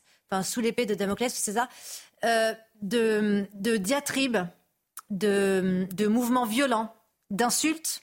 C'est évidemment une potentialité à haut risque que d'aller manifester aujourd'hui contre l'antisémitisme lorsqu'on voit l'ivresse de la haine, comme disait le grand, euh, le grand écrivain Kamel Daoud, cette rue arabe talibanisée, et je le dis judéophobe clairement judéophobes. Et quand on sait, quand on connaît leur mode opératoire, quand on entend quelqu'un comme Tahabouafs dire qu'il faut maintenant s'équiper, il faut se former, il faut se protéger physiquement, parce que visiblement il y aurait des actes anti-musulmans en France, alors que ce sont les personnes de confession juive qui doivent cacher leur mezouza, encore une fois, qui ont peur d'envoyer leurs enfants et tout ce que j'ai dit préalablement. Donc oui, il faut, il faut se mobiliser, il faut manifester, il faut soutenir nos frères, nos sœurs de confession juive, parce que ce n'est pas normal qu'en République française aujourd'hui, ils aient peur. Ils aient peur d'être juifs. C'est absolument inadmissible et inqualifiable. Mmh, merci pour cette prise de parole euh, très forte, euh, Sabrina Medjeber, Louis de Ragnel, euh, pour évoquer les tags antisémites.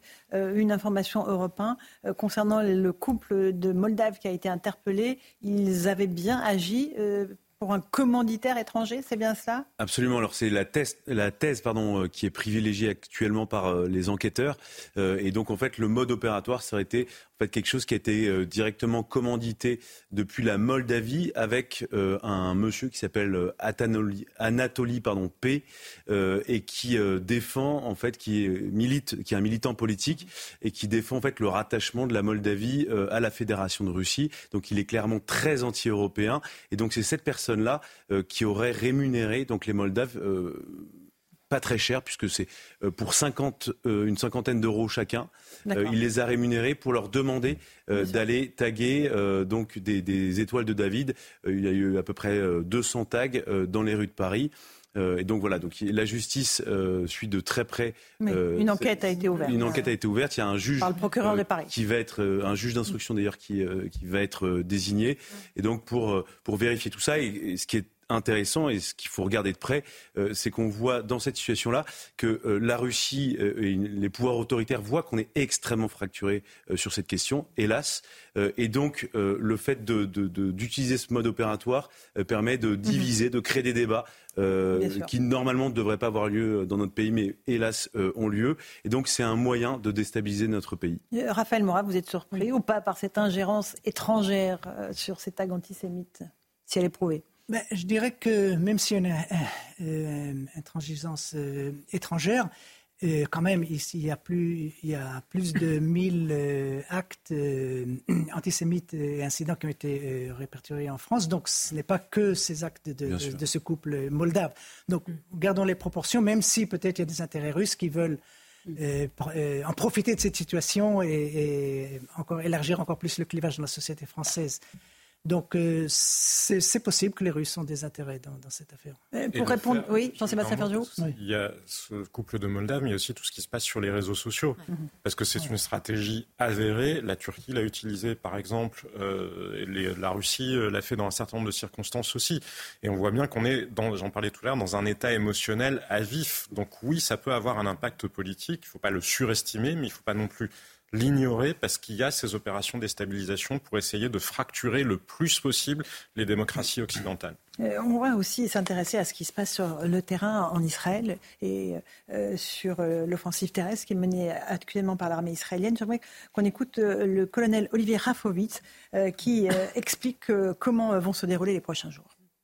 Le choc est tellement important et la violence et la haine ont été tellement présentes qu'il est clair qu'Israël aujourd'hui, dans cette guerre-là, ne va pas s'arrêter comme dans le passé, mais va aller jusqu'au bout, c'est-à-dire la destruction du Hamas comme pouvoir en place et comme structure militaire et comme menace pour Israël. Qu'est-ce qui va se passer après C'est important comme question évidemment. Il est clair que nous ne pouvons pas euh, faire cette opération en laissant le Hamas sur place, même un peu de Hamas. Et euh, il va également euh, falloir éliminer les chefs. Et le, chef du Hamas, Yahya Sinwar, qui est l'instigateur de toute cette opération et, et l'atrocité commise contre Israël. Donc il est, euh, possible qu'après cette opération, après cette guerre que nous allons gagner, évidemment, euh, il y ait une phase où nous devions euh, prendre contrôle de la situation au niveau militaire pour ensuite voir de quelle manière les choses vont se développer. Mais il est clair que ce qui s'est passé auparavant ne peut plus être aujourd'hui ce qui va se passer dans le futur. C'est hors de question. Voilà pour les paroles du colonel Rafovitz, porte-parole de Tsahal. Euh, Monsieur Morab, ça veut dire euh, une présence euh, israélienne dans le territoire de Gaza à long terme? Premièrement, jusqu'à ce que les, toutes les infrastructures du terrorisme à Gaza sont, éliminées.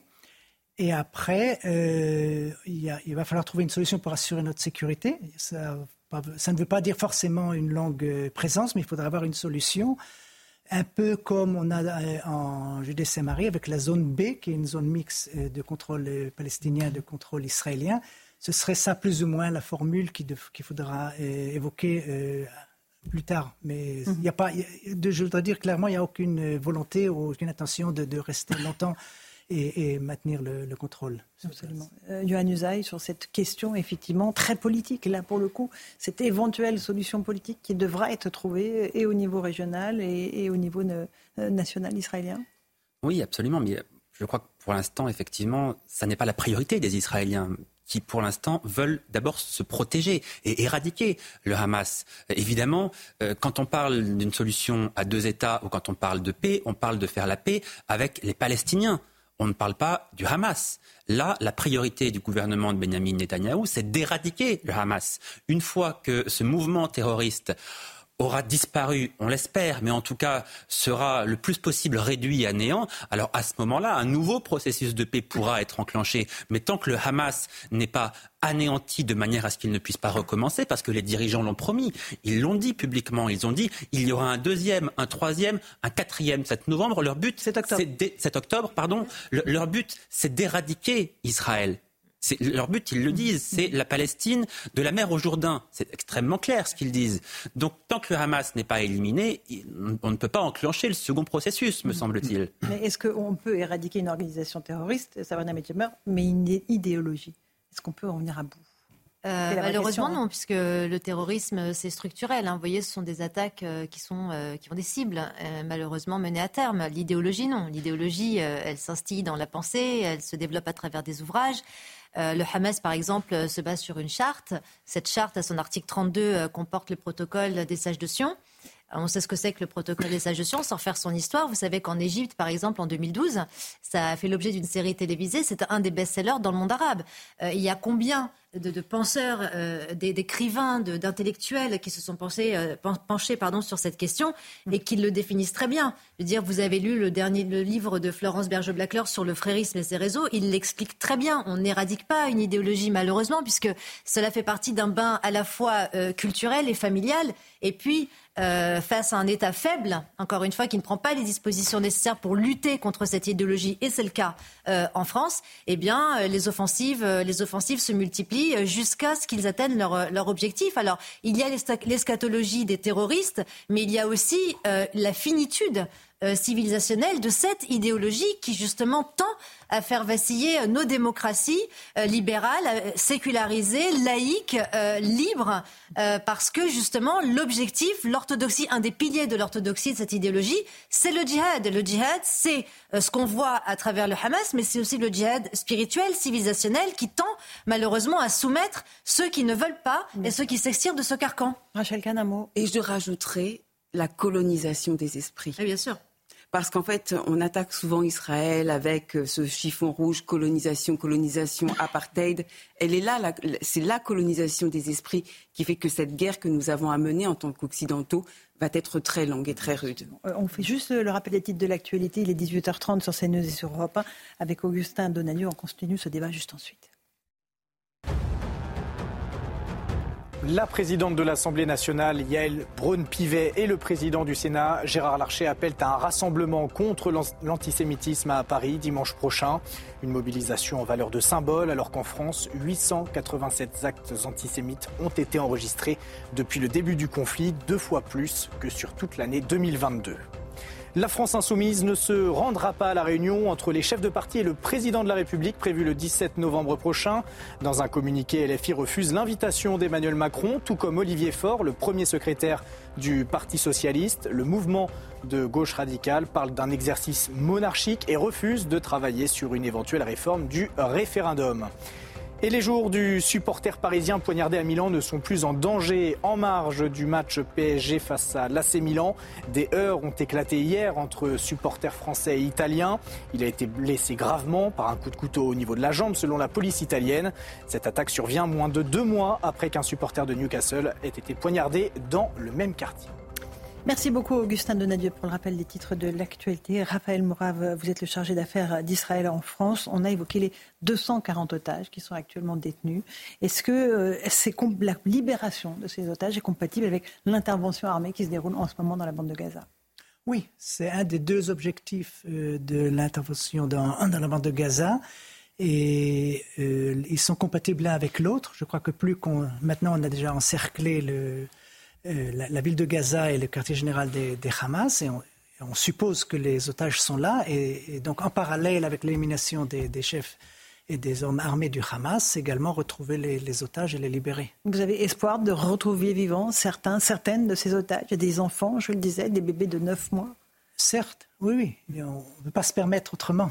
Mhm. Et donc on a bien sûr l'espoir et je pense que le Hamas lui-même veut les garder vivants parce qu'ils ont plus de valeur, si on peut dire. S'ils sont en vie. Exactement. Dieu merci. Euh, effectivement, il y a cette question des otages qui est lancinante et, il y a toute la question militaire et les, dommages collatéraux euh, euh, qui se déroulent actuellement du côté palestinien. Alors, quelle est la question Avec effectivement des, victimes collatérales, des victimes civiles palestiniennes. Oui, alors écoutez, euh, Israël a fait et continue de faire tout ce qui est possible pour évacuer les, populations. Et maintenant, on voit qu'il quitte, enfin, et maintenant il ose. C'était tenu par le Hamas. Maintenant, le Hamas, si je comprends bien, il est, rentré dans les souterrains. Ils, ont beaucoup moins de contrôle de la population. Et donc, des milliers ont évacué. Et d'ailleurs, l'armée israélienne maintenant contrôle le, ce qu'on appelle le corridor humanitaire pour quitter la, ville de Gaza vers le sud, parce que voilà, la mhm. ville est encerclée. Donc, euh, il y a de moins en moins en fait de, dégâts collatéraux, et on continuera à faire toujours des, opérations euh, précises et bien ciblées pour sur les, sur les cibles militaires et éviter les Bien sûr. Et certains des chefs du Hamas ne se trouvent pas dans la bande de Gaza. Vous le savez pertinemment. Ils sont dans d'autres pays. Est-ce que ça veut dire qu'il y a des opérations qui sont envisagées euh, euh, pour l'armée d'Israël à l'étranger? Écoutez, ça, ça fait partie de, du combat global contre le terrorisme. C'est comment traiter tous ceux qui sont hors de, voilà, de, de la bande de Gaza, qui sont euh, dans des, dans des hôtels 5 étoiles au Qatar ou en Turquie ou dans des autres lieux qui sont là-bas protégés. Là, il y a vraiment un rôle de la communauté internationale de, renforcer la coopération pour, premièrement, mettre main sur ces sur gens et également sur tous les financements mhm. du terrorisme. donc ça, c'est très important et ce sera, la, crois, la phase suivante de, de la, de la lutte euh, sur le terrain. Une dernière question concernant cette grande marche contre l'antisémitisme qui sera organisée dimanche à Paris. Le Rassemblement national a déjà dit qu'il y participerait. La France insoumise réserve sa réponse pour l'instant pour sa participation à cette marche. Euh, vous souhaitez que toutes les forces politiques soient présentes ce dimanche? Oui, parce que je pense qu'il s'agit de, toutes des valeurs républicaines de, la France et il n'y a aucune raison que qu'un parti qui se, qui se considère euh, démocratique et qui adhère aux valeurs euh, républicaines ne fait pas partie de, cela. Je crois que c'est au-delà de la politique, en fait. C'est une question de, de discernement moral. Mm-hmm. Louis de Ragnel, on verra effectivement si certains partis politiques déclinent euh, l'invitation à aller manifester contre l'antisémitisme. En fait, ce qui est terrible s'agissant de la France insoumise, elle s'est mise elle-même dans une situation impossible. C'est-à-dire que je vois mal des parlementaires, la France insoumise, euh, qui, euh, par exemple, ont expliqué que le Hamas était une association, une organisation de résistance, venir soudainement à cette manifestation clairement, ils n'ont pas leur place. Et je pense que euh, tous les manifestants euh, qui seront là ne les accueilleront pas et euh, enfin, ils seront très très mal reçus. deuxièmement, pour les autres, le problème, c'est qu'ils n'ont pas quitté la France insoumise. Mais je pense que même l'onde de choc va même contaminer même des socialistes qui n'ont rien d'antisémite, mais qui n'ont jamais voulu quitter la Nupes. Et, et je trouve il y a une situation qui est totalement hypocrite et qui doit être réglée. c'est est-ce que par exemple le Parti socialiste reste au au sein de la NUPES, compte tenu des propos de Jean-Luc Mélenchon, compte tenu des propos de Daniel Obono. Euh, objectivement, ça concernerait n'importe quel autre parti. Le sujet aurait été réglé en une heure, même pas en dix minutes. Mais là, il s'agit des partis de gauche. Et donc, il y a cette ambiguïté euh, qui, est, qui, est pas. Enfin, à la limite, si c'était juste du jeu politique, euh, ce ne serait pas très grave, mais qui est insupportable à la fois pour les Français juifs et puis pour tous les Français qui sont profondément choqués, qui sont blessés et qui, et qui se disent que, en fait, ces élus-là sont des traîtres, n'ont pas d'humanité, n'ont pas de cœur euh, et, ne mesurent pas ce qu'ils sont en train de faire. Allez, une petite pause. Merci beaucoup à Raphaël Morave d'être euh, venu ce soir dans Punchline sur CNews et sur Europe 1. Une petite pause. On se retrouve avec Gilles Kepel euh, qui sera notre invité, prophète en son pays. C'est son dernier livre et on parlera du djihadisme d'atmosphère. À tout de suite. 18h40, on se retrouve en direct dans Punchline sur CNews et sur Europe 1 avec Louis de Ragnel, Jean-Sébastien Ferjou. On accueille Gilles Kepel. Bonsoir Gilles Kepel, merci beaucoup d'être avec nous, spécialiste de l'islam, auteur de Prophète en son pays aux éditions de l'Observatoire. On, évoquait cette date, ce 7 novembre, c'était il y a un mois pile, les attaques du 7 octobre en Israël. Est-ce que, à vos yeux, il y aura un avant et un après 7 euh, octobre, comme il y a eu un avant-après 11 septembre 2001, un avant et après 13 novembre 2015 oui, un avant et après 6 euh, octobre 1973, puisque c'était aussi quelque chose qui coïncidait avec euh, l'événement il y a un demi-siècle euh, qui avait vu la revanche arabe face à la guerre du Kippour, face à l'humiliation qu'avait été la guerre des six jours de 67. Indéniablement, c'est quelque chose qui va marquer la période et on ne va plus pouvoir penser ce qui se passe en Méditerranée, au Moyen-Orient de la même manière. Euh, alors, quelle que soit évidemment euh, l'évolution de la situation, il y a eu d'abord ce phénomène d'horreur euh, de, des massacres du 7 octobre et qui font l'objet d'ailleurs d'une espèce de déni aujourd'hui, un peu comme ça avait été le cas pour le 11 septembre. J'ai été à l'époque très frappé parce qu'il y avait. J'avais fait une mission dans le, monde arabe à la demande du ministère des Affaires étrangères à l'époque, à la suite. Et c'était très frappant parce qu'on avait à la fois des gens qui disaient on n'a rien à voir là-dedans. Euh, ce sont euh, en fait les Juifs qui ont monté ça pour faire euh, du mal aux Arabes et d'autres qui disaient bravo, c'est bien fait pour eux, etc. Et là, on a un peu la même chose dans le discours de Hassan Nasrallah que j'ai écouté en langue arabe directement la semaine dernière. Voilà, le patron du Hezbollah, il expliquait que en fait les, 4, les 1400 morts qui avaient été tombé en Israël le, 7 octobre, avaient été victimes de, coups de feu erratiques de l'armée israélienne, si vous voulez. Donc, on a un petit peu, euh, comme à l'époque du 11 septembre, une sorte de, si j'ose dire, de négationnisme d'opportunité, vous voyez Qui est déjà en marche. Voilà, et donc il y a des éléments qui font penser qu'on est vraiment dans un enjeu très important. Alors là, la question maintenant, c'est évidemment ce que va donner euh, l'offensive euh, israélienne, puisque le chiffre qui circule aujourd'hui, euh, je ne sais pas s'il est vérifié ou non, c'est de 10 000 morts, donc une grande quantité d'enfants. les chiffres du Hamas. Voilà. Et mais en tout cas, il y a beaucoup de morts. Et donc, euh, c'est quelque chose qui, évidemment, euh, change la nature, qui polarise énormément les choses, non seulement sur place, mais aussi au Maghreb, ici, en Europe et en France, même sur les campus américains aujourd'hui.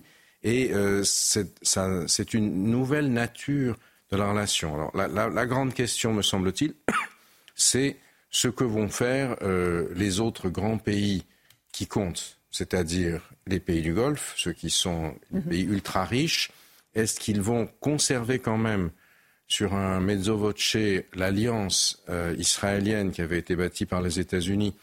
Et on a un peu l'impression que c'est le cas aujourd'hui en utilisant leur diplomatie du chéquier pour l'humanitaire. Vous avez vu que la Jordanie a monté un hôpital, a largué euh, des cargaisons de, de voilà.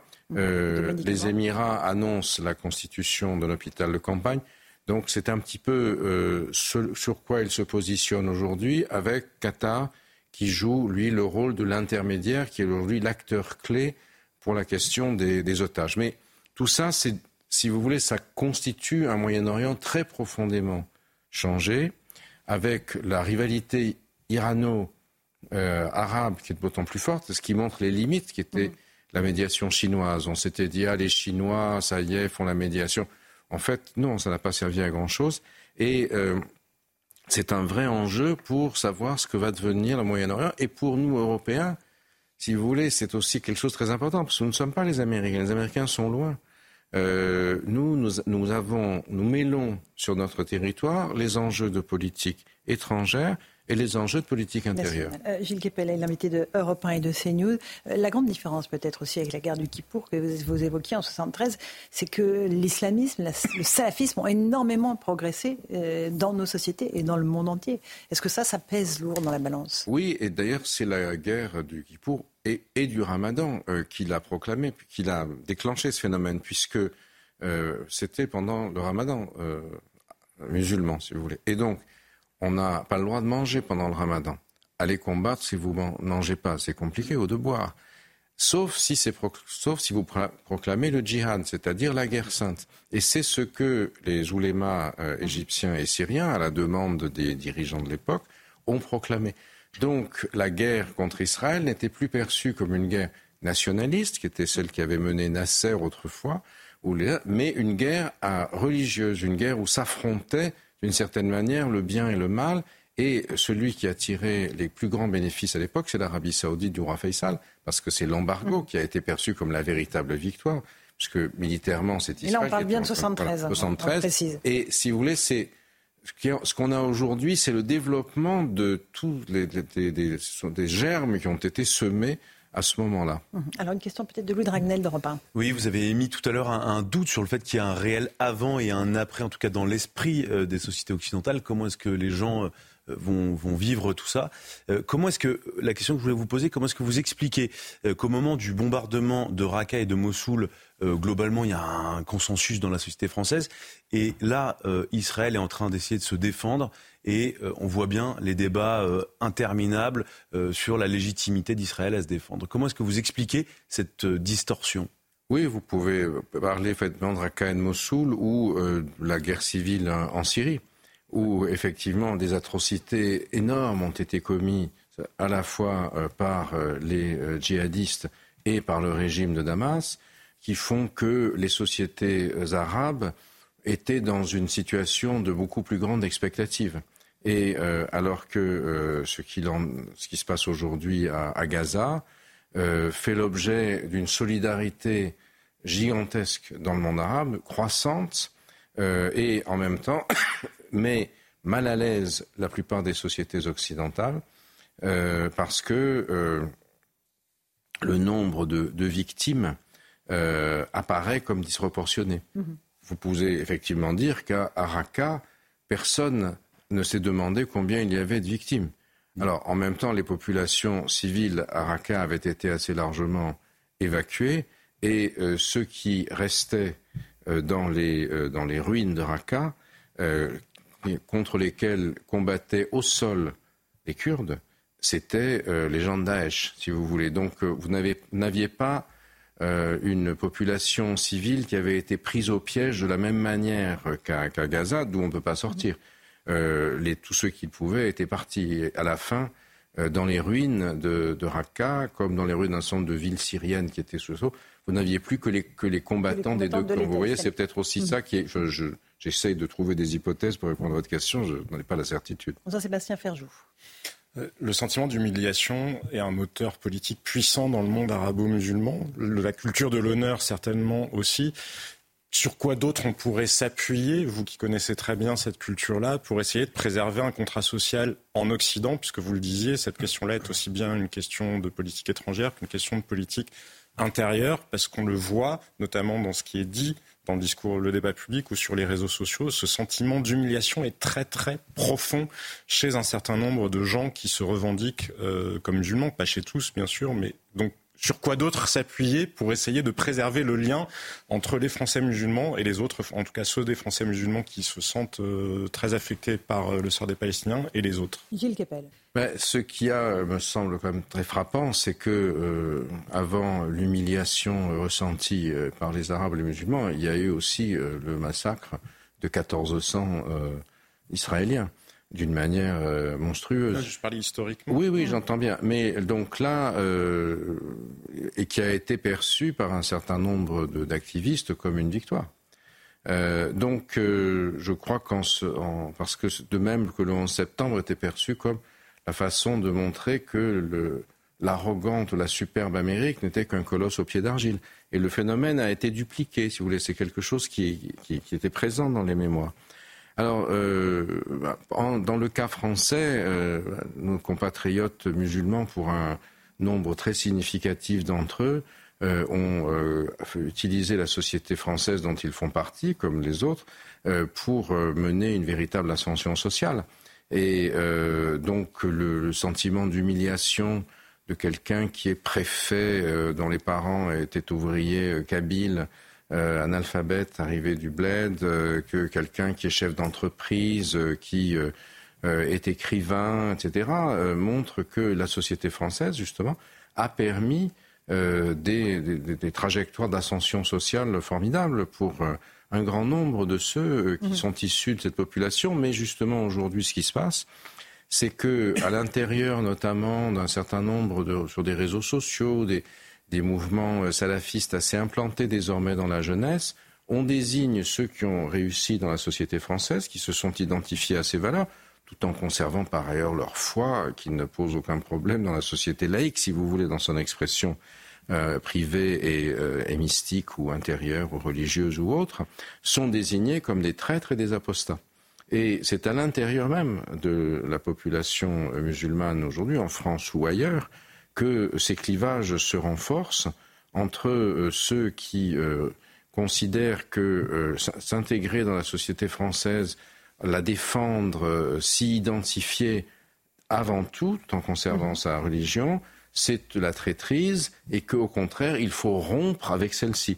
C'est la logique salafiste, ce qu'on appelle en arabe al-wala ou al-bara, c'est-à-dire l'allégeance exclusive à la charia dans son côté le plus radical, le plus fermé, et euh, le désaveu d'avec les valeurs de la société mécréante. Et c'est là que se, que se joue, si j'ose dire, le Kulturkampf ou le combat culturel entre une vision du salafisme qui vise à fracturer, à créer un séparatisme dans la société française et euh, celle de la plupart de nos compatriotes qui, musulmans, qui n'en veulent pas. Et c'est toute la difficulté. Et cette affaire de Gaza est instrumentalisée, bien sûr, euh, par, euh, par, par ceux-là même qui veulent la rupture, en disant finalement euh, c'est la même chose qui se produit ici. C'était ce que Daesh avait déjà, avait déjà fait hein, autrefois. c'est la même logique. Gilles Kepel, vous êtes celui qui a théorisé le djihadisme d'atmosphère. Aujourd'hui, évidemment, notre pays est plus que jamais sous la menace d'attentats terroristes. la menace djihadiste est, sérieuse, réelle, importante, provenant de l'étranger ou au contraire endogène à vos yeux? Ça, c'est très difficile, euh, bien sûr, à, dire. Le, euh, ce qu'on voit, euh, c'est ce que j'ai voulu dire par le djihadisme d'atmosphère, c'est que après Al-Qaïda et Daesh, qui étaient des organisations, vous aviez des donneurs d'ordre, des receveurs d'ordre, avec qui passaient par des hiérarchies ou par des, mhm. réseaux. quand on, c'était à Raqqa qu'on prononçait des condamnations à mort, qui ensuite été mises en œuvre par la Roussie à Balla, à Magnanville, dont le procès, mmh. le, procès de l'affaire s'est tenu récemment, ou par d'autres. Et euh, après, ça n'a plus été exactement comme ça. Vous aviez donc tout ce, cette espèce de milieu que je viens de décrire qui passe sur les réseaux sociaux, etc., qui crée une atmosphère où on refuse la société, on refuse ses valeurs et on estiment que le combat est légitime.